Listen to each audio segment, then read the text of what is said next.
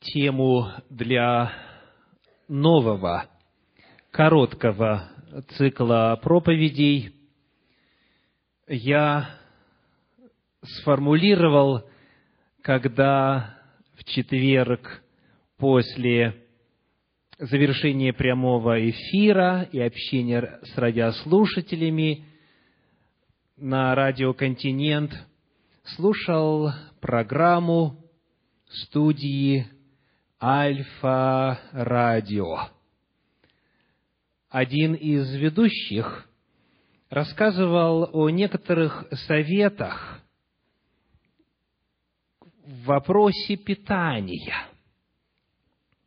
То, что медицина сегодня рекомендует делать в отношении приема пищи и некоторых законов, которые позволяют быть более здоровым и, соответственно, успешным в жизни. После того, как прозвучали эти советы, прозвучала далее из уст ведущего очень важная мысль. Бог желает нам здоровья, и Он знает, что нам полезно. Бог знает, что нам нужно и на пользу, и что не нужно и вредит. Кто из вас мог бы согласиться с таким тезисом? Могли бы поднять руку? Аллилуйя! Спасибо. И вот тогда, с тех пор размышляя над этой темой в особенности, я сегодня предлагаю вам в проповеди некоторые результаты своих дополнительных исследований по вопросу диетологии в Библии. Мой цикл проповедей называется «О мясной пище, троеточие». О мясной пище, троеточие. И по замыслу сейчас в этой проповеди должно прозвучать, в этом цикле проповедей должно прозвучать три темы. Первая – чистое и нечистое мясо. Вторая – кровь. И третья – жир. И на все три вопроса в Библии написано довольно много, чтобы нам с вами, верящим в то, что Творец очень хорошо знает, что нам полезно, а что вредит, сформировать представление, которое бы соответствовало воле Божьей, изложенной в Священном Писании, и таким образом обезопасить себя от ряда заболеваний, от проблем со здоровьем, которые обеспечены в случае нарушения воли Божьей. Итак, сегодняшняя проповедь чистая и нечистое. Скажу сразу же, что эта проповедь не будет преследовать цели обстоятельного исследования данного вопроса во всем священном писании. Нам не хватило бы ни времени, ни сил. И для тех, кто желал бы исследовать этот вопрос подробнее, обстоятельнее, я хочу предложить циклы лекций, в свое время произнесенные и записанные в Центре Духовного Просвещения. Один из них называется «Законы здоровья в Библии». Там три лекции «Законы здоровья в Библии». Второй из них называется «Я Господь, Целитель твой». И вот там, в этих шести записях, вы сможете рассмотреть с Библией в руках все имеющие к этой теме отношения места Слова Божьего. Но моя цель в этом цикле проповедей более практичная. Она связано больше с тем, как исполнять эти Божьи законы здоровья, нежели с а, целью, что Библия говорит на эту тему в принципе открывать Слово Божье. Коротко. Важно ли знать об этом? О чистом и нечистом мясе. Важен ли этот вопрос? Где впервые в Священном Писании упоминается чистые и нечистые животные? В книге «Бытие», где описывается всемирный потоп. В седьмой главе книги «Бытие» в первых двух стихах написано, Бытие, седьмая глава, первые два стиха. «И сказал Господь Ною, «Войди ты и все семейство твое в ковчег, ибо тебя увидел я праведным предо мною вроде сем. И всякого скота чистого возьми по семи, мужеского пола и женского, а из скота нечистого по два, мужеского пола и женского. Здесь не прилагается список признаков, как отличить чистое от нечистого. Предполагается, что Ной это уже и так знает. Бог ему говорит, вот таких возьми столько, вот таких возьми столько. И вот это на страницах Слова Божия первое упоминание этого термина – чистые и нечистые животные. Речь идет о допотопном мире еще. Еще допотопные люди знали об этом разделении.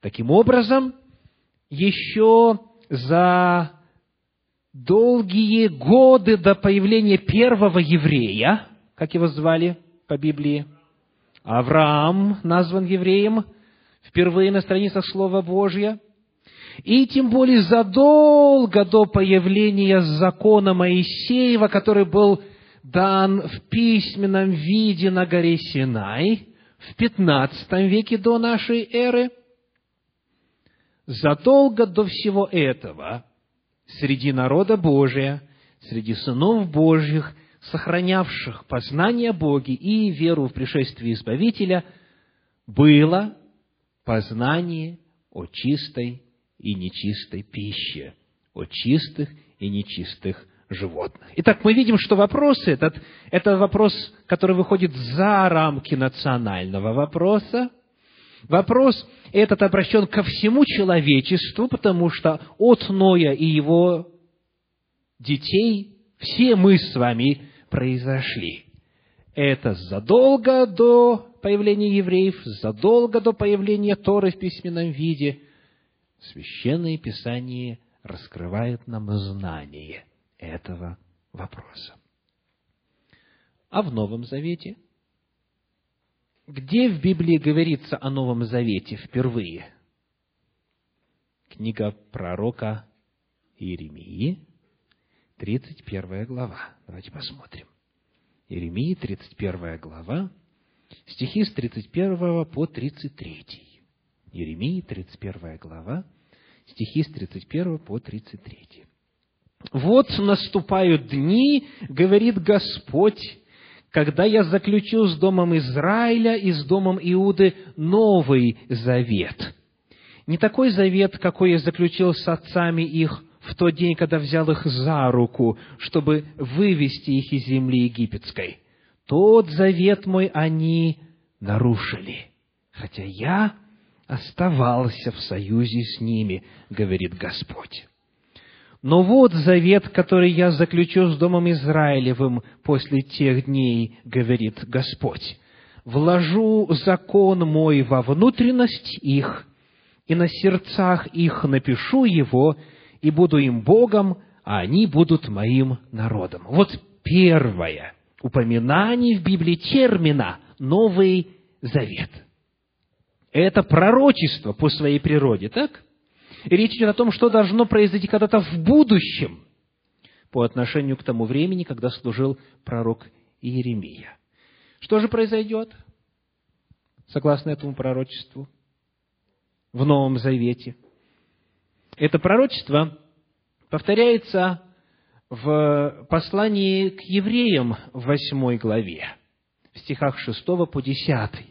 Вы можете подробнее исследовать этот отрывочек дома. Повторяется это пророчество. И там утверждается, что, оказывается, этот завет уже заключен. И ходатаем этого завета является Иисус Христос. Так и написано. Так вот теперь, зная, что это пророчество времен Иеремии исполнилось в первом веке нашей эры во времена Иисуса Христа, давайте теперь посмотрим, что же произошло. Какова природа Нового Завета? Что Новый Завет представляет собою по своей сути? Итак, первый вопрос. С кем заключен Новый Завет? С домом Израиля и с домом Иуды. Кто не согласен, можете руку поднять? Жалко, что я радиослушателей не могу видеть сейчас. Но против Слова Божия не пойдешь. Новый Завет заключен с кем? С Израилем я заключу с домом Израиля и с домом Иуды новый завет. И этот завет заключен, как говорит восьмая глава послания к евреям. Этот завет заключен с тем же самым народом, с которым Бог заключил завет где?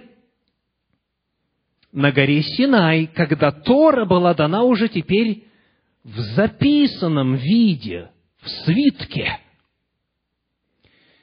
Итак, тот же самый народ, который слышал из уст Моисея все, что Бог повелел ему записать в книгу закона, в первом веке нашей эры стал восприемником повторного завета, нового завета.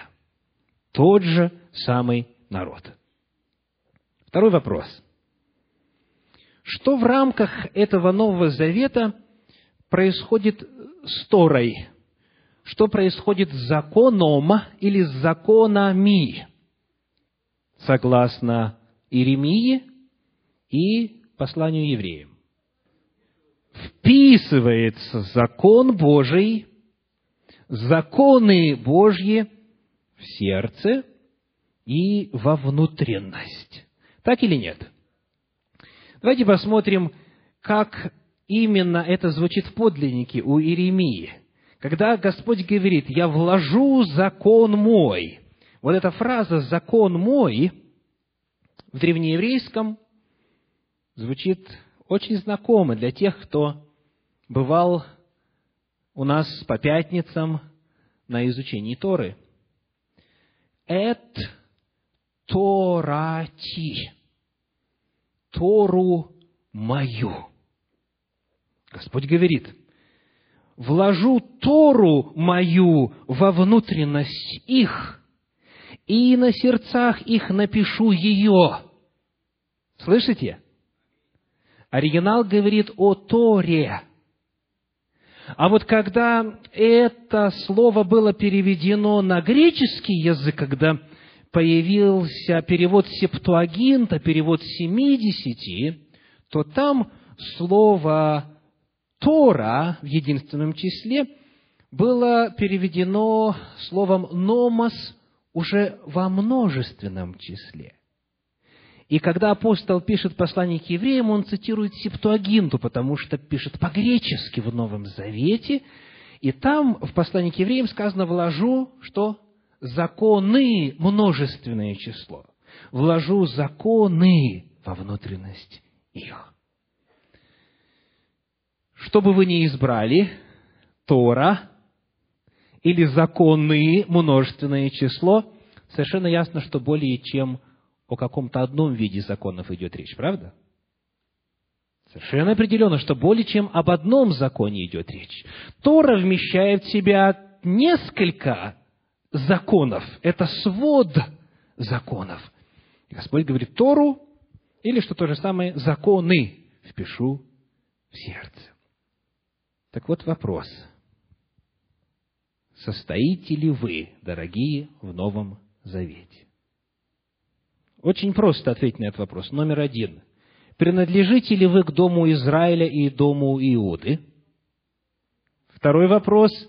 Записана ли Тора Божия, законы Божьи в вашем сердце и в ваших внутренностях? Записаны? Значит, вы в Новом Завете. Обетование о Новом Завете говорит о том, что Бог теперь достигает своей цели внедрить свой закон, свою Тору, свои заповеди, постановления в само естество человека. Он это всегда хотел сделать. Вот смотрите, что сказано, например, в книге Второзаконие в шестой главе, начиная с первого стиха. Второзаконие, шестая глава, с первого стиха. «Вот заповеди, постановления и законы, которым повелел Господь Бог ваш научить вас, чтобы вы поступали так в той земле, в которую вы идете, чтобы овладеть ею, дабы ты боялся Господа Бога твоего, и все постановления Его и заповеди Его, которые заповедуют тебе, соблюдал ты и сыны твои, и сыны сынов твоих во все дни жизни твоей, дабы продлились дни твои». Обратили внимание на конец этого стиха? «Дабы продлились дни твои». Оказывается, заповеданное Господом на горе Синае – помимо всех прочих благословений, еще и способствует долголетию. И вот теперь, внимание, где Бог хотел, чтобы эти все законы находились? С 4 по 6 стих читаю. «Слушай, Израиль, Господь Бог наш, Господь един есть, и люби Господа Бога твоего всем сердцем твоим, и всей душою твоею, и всеми силами твоими, и да будут слова сии, которые я заповедую тебе сегодня, где? В сердце твоем. Вот это Божья цель. Она изначально такой была. Бог изначально хотел, чтобы текст заповедей был не только на скрижалях и в книге закона, в свитке, но чтобы текст Божьих заповедей был в сердце. И об этом вы можете также дома прочитать в 30 главе книги Второзакония, в стихах с 10 по 14. Второзаконие, 30 глава, стихи с 10 по 14. Итак, мы рассмотрели с вами этот вопрос в древности, оказывается, он не связан с национальностью или с вашим происхождением.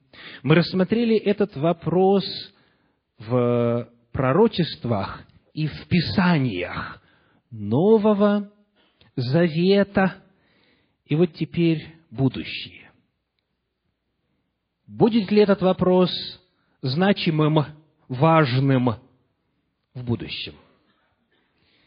Книга пророка Исаии, 66 глава. Исаия, 60, 66 глава. Читаем стихи с 15 по 18. С 15 по 18.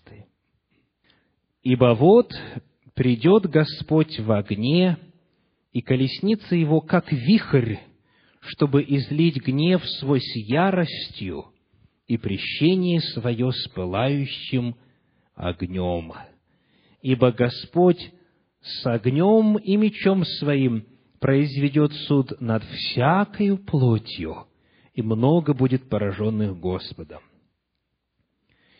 Те, которые освещают и очищают себя в рощах один за другим, едят свиное мясо и мерзость и мышей, все погибнут, говорит Господь, ибо я знаю деяния их, слушайтесь, и мысли их деяния их и мысли их. Я сделаю пока паузу. Не все, кто деяниями нарушают эти законы, в мыслях знают о них.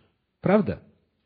Бог никого не наказывает без предупреждения.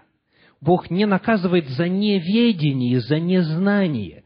Бог наказывает за противление. Бог наказывает за сознательное нарушение воли Божьей. Я знаю, говорит он, деяния их и мысли их. И вот приду собрать все народы и языки, и они придут и увидят славу мою. Итак, несколько вопросов этому отрывку. Кто подсудимый здесь, в этом отрывке? Кто? Давайте прочитаем еще раз в 15 стихе. Говорится, Господь с огнем и мечом своим произведет суд над всякою плотью. Некоторые вставляют слово «еврейской». Над всякою еврейской плотью. Вот кто из евреев ест свиное мясо и мерзости мышей, вот те погибнут, говорят некоторые. Потому что, ну, в конце-то концов, Исаия ведь еврейский пророк, следовательно, значит, христиане тут ни при чем. Нет, дорогие, обратите внимание, над всякою плотью.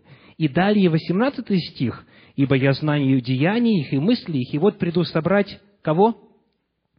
Все народы и языки, и они придут и увидят славу мою».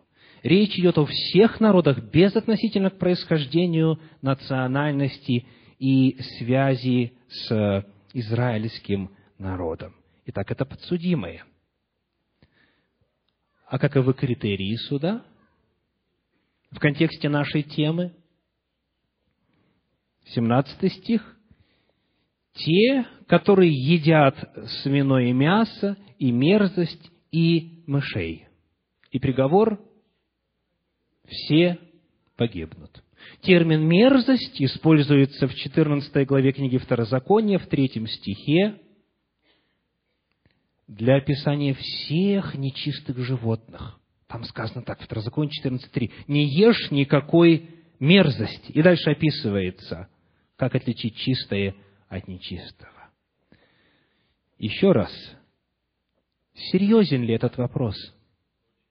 Насущный ли это вопрос.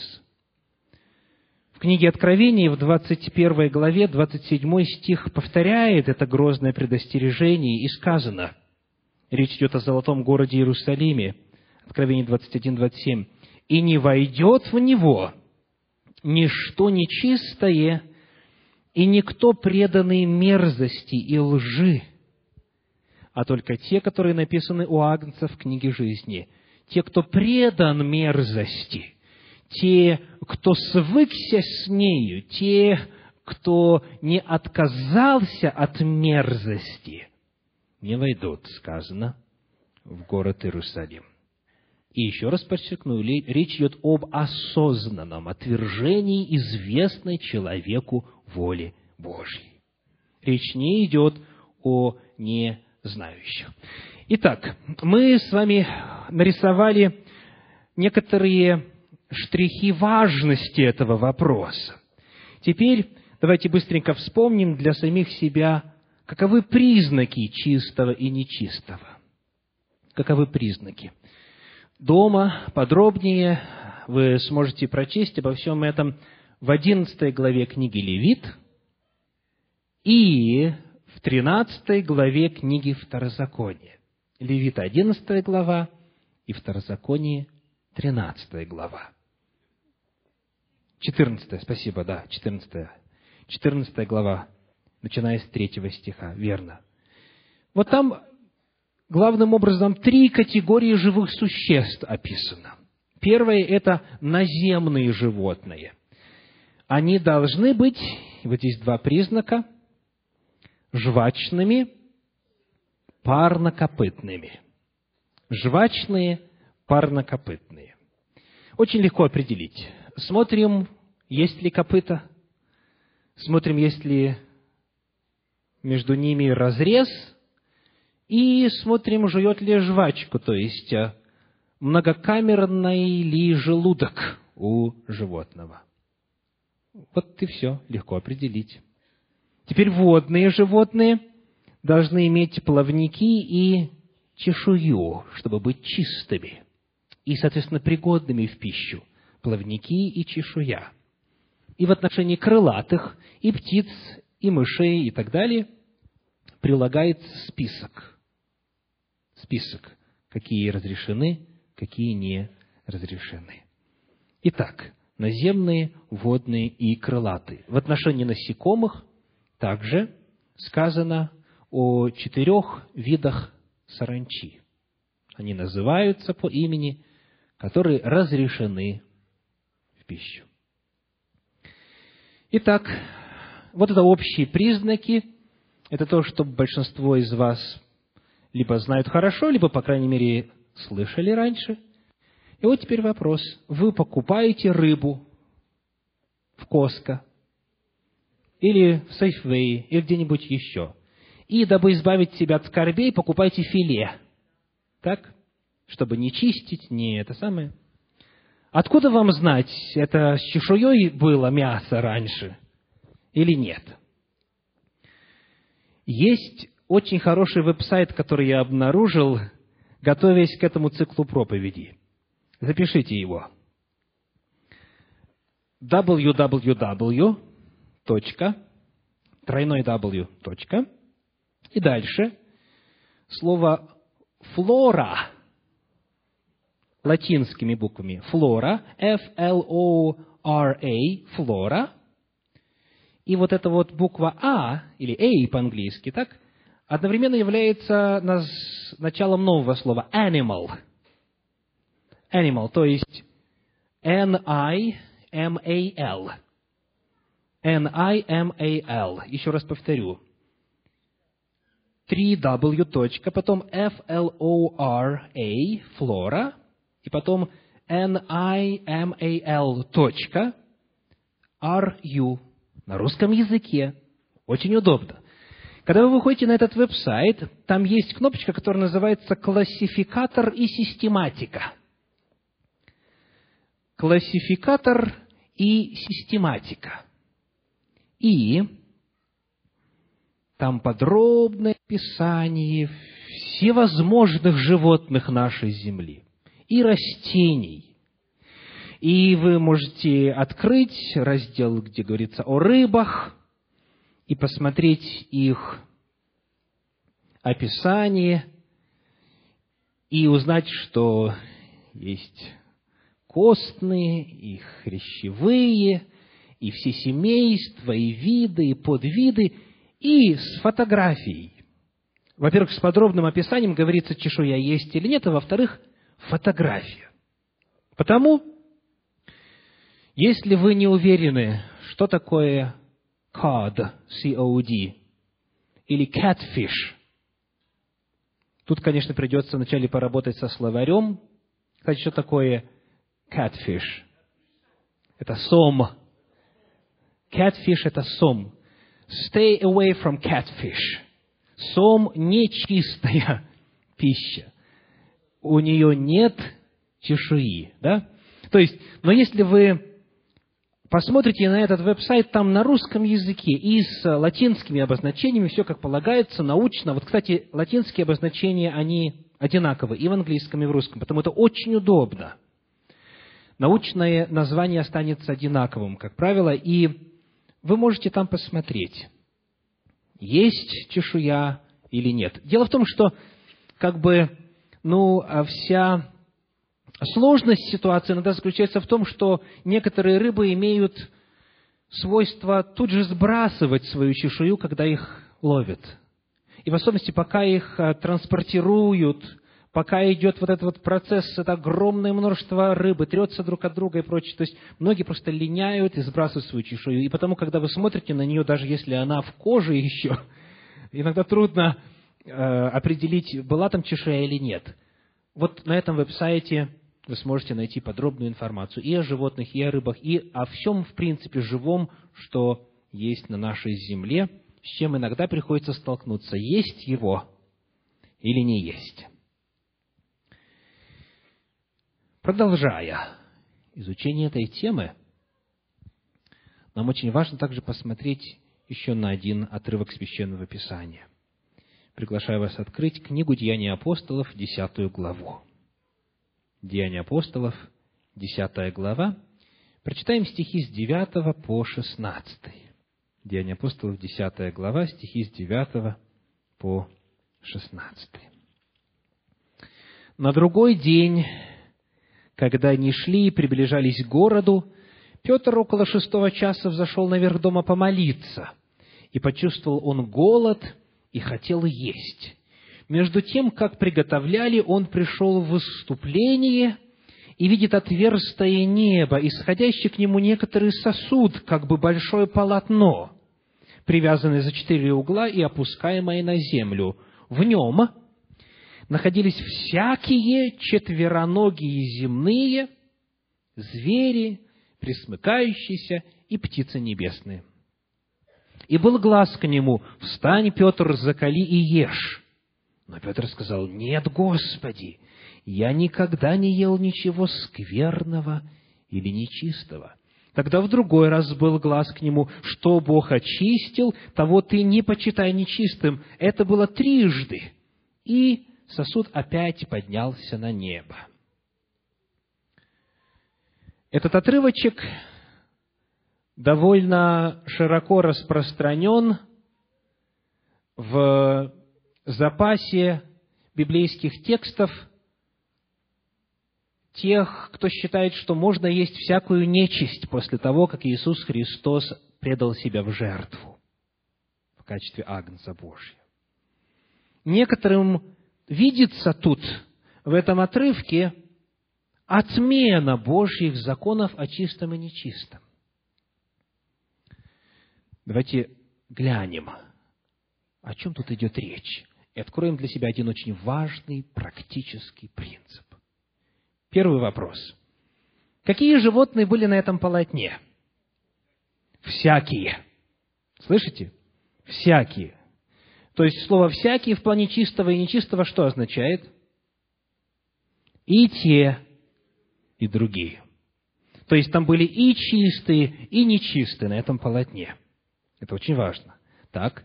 Второй вопрос каких нужно было, согласно Божьему глазу, заколоть и есть? Каких? Не указано. Не указано. Значит, опять же, следуя уже установившейся колее, есть многие искренние верующие, которые читают это место так. Глаз Божий якобы сказал, встань за колени чистое и ешь. Точно так же, как некоторые из вас, следуя другой накатанной колее, сказали, Бог сказал, закали чистое. Этого тоже там не сказано. Так? Сказано было не больше, не меньше. Встань, Петр, закали и ешь. Что? Не сказано. Так вот, представьте, что вы на месте Петра, и вам, к вам глаз, и на полотне у вас и чистые, и нечистые. В чем беда? Выбрали себе кролика, овечку или кого?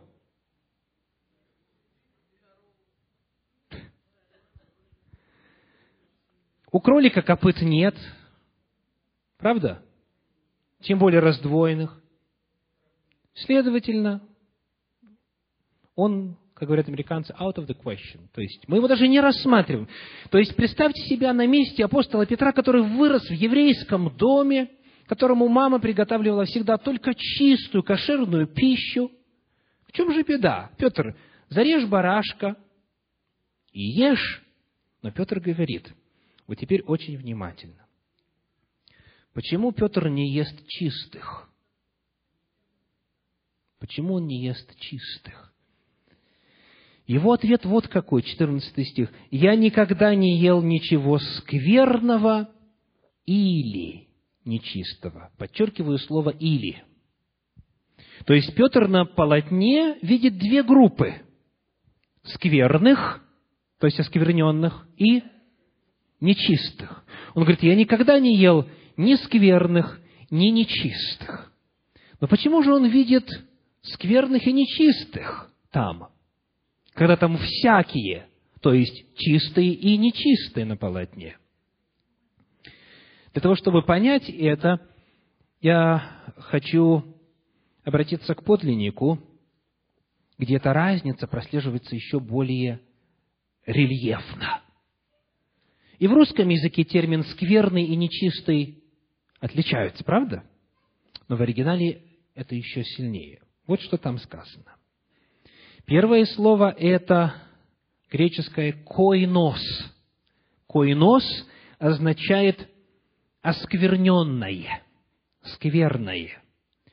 И оно описывает приобретенную, приобретаемую нечистоту. То есть, оскверниться можно было прикосновением. Так? Оскверниться можно было прикосновением. А второе слово, которое используется в оригинале, это греческое слово «акатартос». И оно означает «нечистый по природе». Описывает природную нечистоту. Повторим. Койнос – это оскверненный, это приобретаемая нечистота. И акатартос – нечистый – это природная нечистота. Вот животное, оно нечисто по самому своему устройству. И вот причина, по которой у Петра есть возражение и против одной, и против другой группы животных. Они находятся вместе, в одном сосуде, как бы в полотне. И поскольку чистые животные соприкоснулись с нечистыми, то Петр считал, что они осквернились они осквернились. Они стали койнос, оскверненными. И потому ни то, ни другое есть нельзя. Итак, вот это мировоззрение Петра. Если свинья прикоснулась к овце, значит, овцу есть нельзя. Так думает Петр. Теперь давайте посмотрим внимательно на Божий ответ. Он говорит, в 15 стихе, Тогда в другой раз был глаз к нему, что Бог очистил, того ты не почитай нечистым. И появляется вопрос, что значит Бог очистил? Ведь по определению очистить можно то, что изначально нечисто, правда? То есть тогда получается, что Бог нечистых очистил, и потому можно есть? Нет.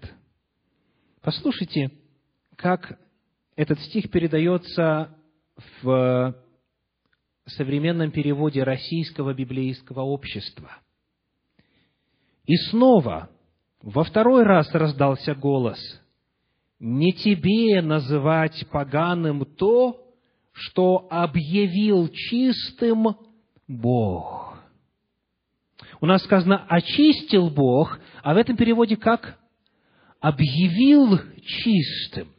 И когда вы начнете работать с разными переводами, вы увидите, что вот это слово переводится в англоязычных некоторых, например, как declare clean.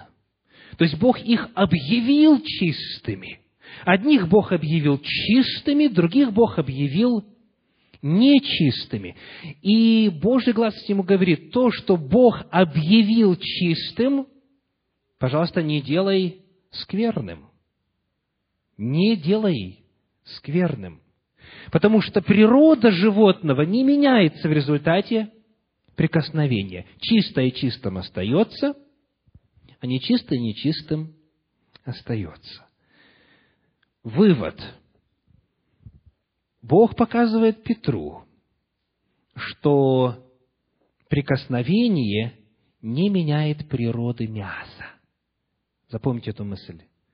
прикосновение не меняет природы мяса. Есть два вида нечистоты.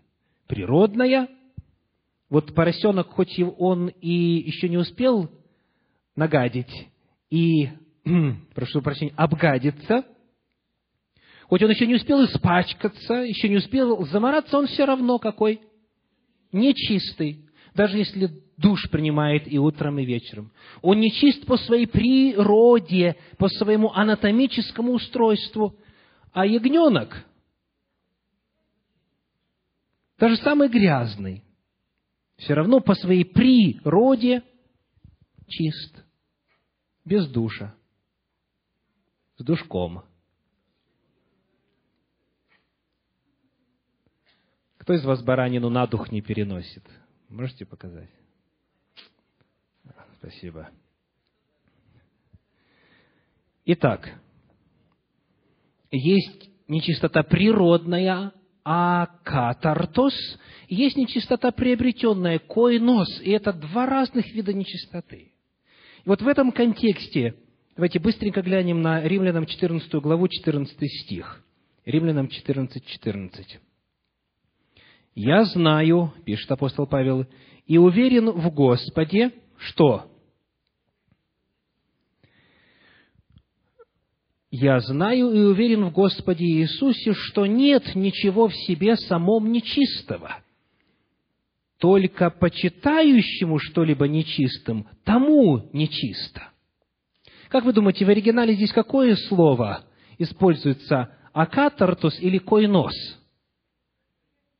Речь идет о природной нечистоте или о приобретаемой нечистоте? В оригинале используется слово койнос – скверный. Апостол Павел не утверждает, что самого по себе нет ничего акатартос, то есть нечистого по природе. Он этого не пишет.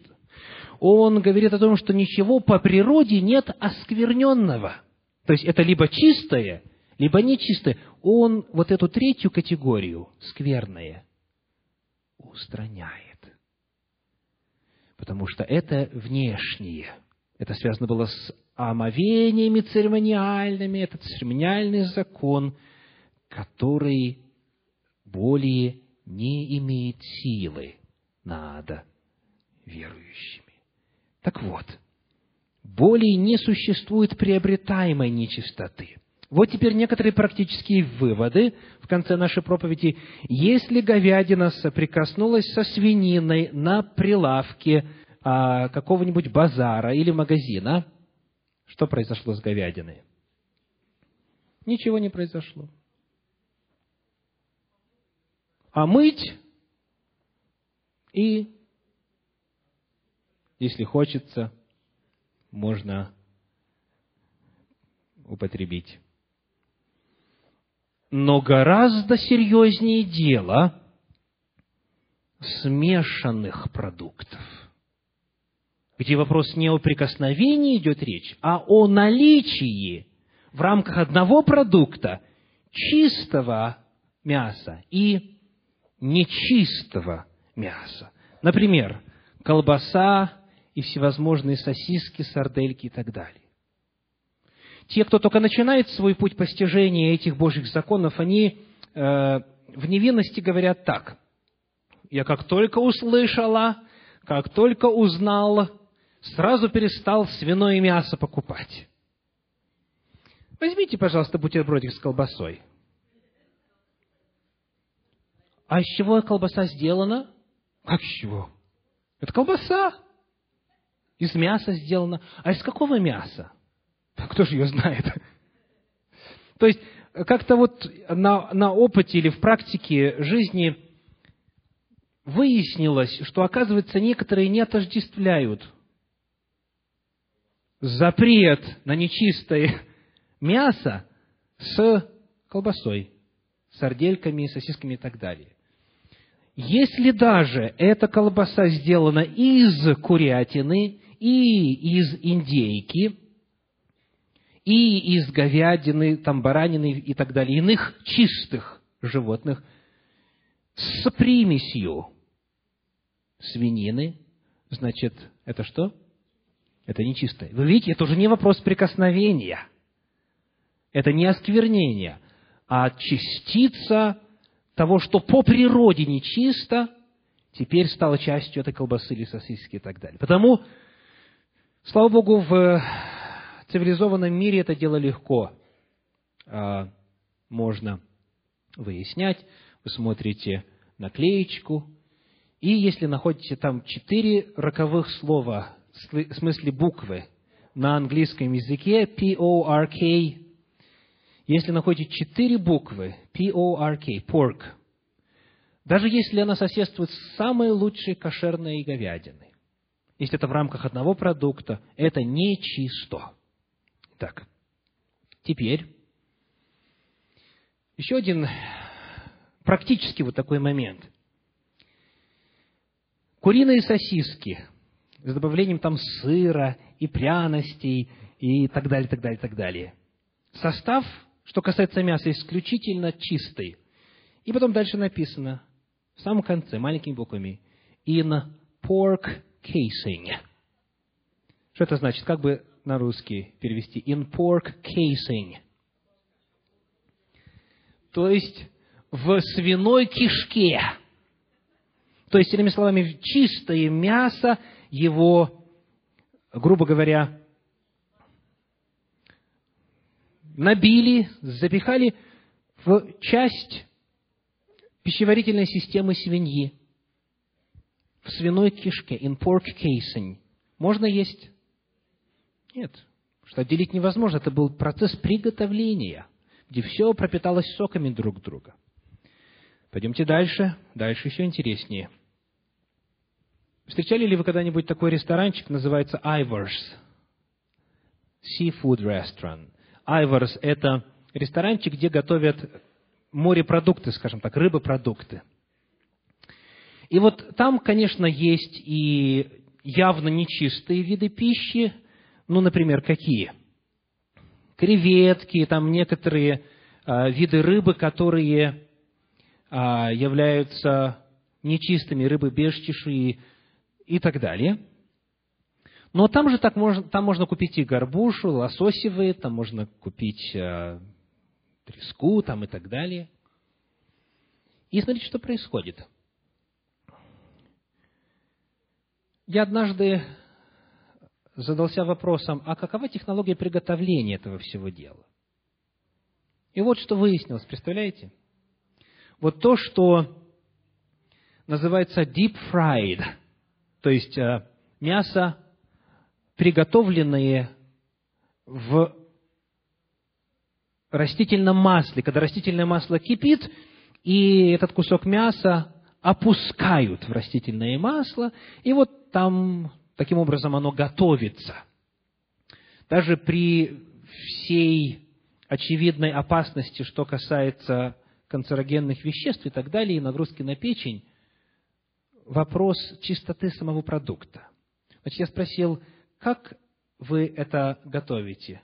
И она говорит, о, у нас очень сильная система фильтров стоит, это масло прогоняется через фильтра, и потом снова, значит, попадает вот в те емкости, где происходит изжаривание продукта. И я спросил, а вы эти разные продукты в одной емкости жарите? Мне сказали, конечно. А кто задает вопрос? То есть, вам креветочки пожарили, да? Ну, не вам, а вот клиенту перед вами. Что произошло с этим растительным маслом в результате? Оно впитало в себя то, что было внутри этих креветок. Так или нет? Да. То есть, эта масса теперь по своей природе какая? Нечистая, потому что там есть вещества, частицы креветок. И потом в этот же самый котел, в, этот же, в эту же самую емкость опускают вашу горбушу. И что происходит? Теперь горбуша впитывает в себя то, что раньше было в креветках или в любой другой нечистоте. Этот процесс по своей сути есть не просто прикосновение одного с другим, а есть пропитка чистого нечистым. Это мерзость. Как сказано у одного из пророков, мерзкое варево в котлах их. И последнее, вот в плане практики. Желатин. Желатин. Это вещество, которое присутствует в некоторых десертах, пудингах, в некоторых конфетах, таких вот мягких, так называемых гамиз. Дальше в некоторых йогуртах, тортах, в известных и любимых детьми маршмеллоус, желатин. Что такое желатин? Вот что говорит российский энциклопедический словарь. Желатин – это студнеобразующее вещество, продукт денатурации коллагена, тире, белка соединительной ткани, получают вывариванием костей, хрящей и сухожилий. Чьих? Желатин, цитирую по энциклопедии, извлекается главным образом из свиной кожи, костей свиньи и крупного рогатого скота или расчлененных кож крупного рогатого скота. Если посмотреть по статистике, то 44% в среднем берется из свиной кожи, 27% из костей, тут уже в перемешку, и свиньи, и иных животных, и затем 28% это из бычьих, из крупного рогатого скота чистых. И 1% написано другие источники, то есть что еще? Рыба. Рыба. Да, рыба, куры и так далее. То есть, значит, если вы посмотрите на статистику, то большая часть желатина изготавливается на земле из нечистого животного. Потому нужно просто проверить. Проверить. Можно позвонить производителю, либо производитель сам напишет, что это будет кошерный желатин. Так и будет написано kosher. K-O-S-H-E-R. Kosher gelatin. Вот. И если, если там ничего не написано, лучше позвонить, узнать, что вы будете сейчас употреблять. Ну и очень коротко, сухие супы всевозможные. Сухие супы и иные продукты. Порой там написано, там предупреждают, что их могут, что их не могут, а их изготавливают на том же самом оборудовании, что и супы с моллюсками, например. То есть по конвейеру прошли супы с моллюсками, потом супы с курятиной идут, или с говядиной, и так далее. Да. То есть э, э, просто читайте, читайте, выясняйте. Итак, сегодня мы с вами начали короткий цикл проповедей, который называется «О мясной пище». И наша первая тема – чистое и нечистое. Наш Господь Иисус Христос, когда был на земле, соблюдал все Божьи заповеди. Правда или неправда? В послании Галатам в 4 главе, 4 стихе написано, «Но когда пришла полнота времени, Бог послал Сына Своего Единородного, который родился от жены, подчинился закону. Он соблюл все Божьи заповеди. Он соблюдал законы о чистом и нечистом. В противном случае он не мог бы стать незапятнанным, безгрешным агнцем Божьим. И в первом послании Петра, во второй главе, в стихах 21 и 22 написано о нас теперь. 1 Петра, 2 глава, стихи 21 и 22. «Ибо вы к тому призваны, потому что и Христос пострадал за нас, оставив нам пример, дабы мы шли по следам Его». И дальше. «Он не сделал никакого греха, и не было листья в устах Его». Итак, к чему Петр призывает? Идти по следам Иисуса Христа, который не сделал ни одного греха, который полностью был послушен воле Божьей. Вопрос чистой и нечистой пищи – это не просто вопрос диетологии или даже вопрос долголетия, о чем Библия говорит, это еще и вопрос и для меня это важно в первую очередь, подражание моему Господу. Мерзость в его уста не входила. И я призван идти по его следам. Он этот путь показал. Он не сделал греха, он подчинился закону. Итак, 1 Коринфянам 10, 31. «Едите ли, пьете ли, или иное, что делаете, все делайте в славу Божию. Аминь».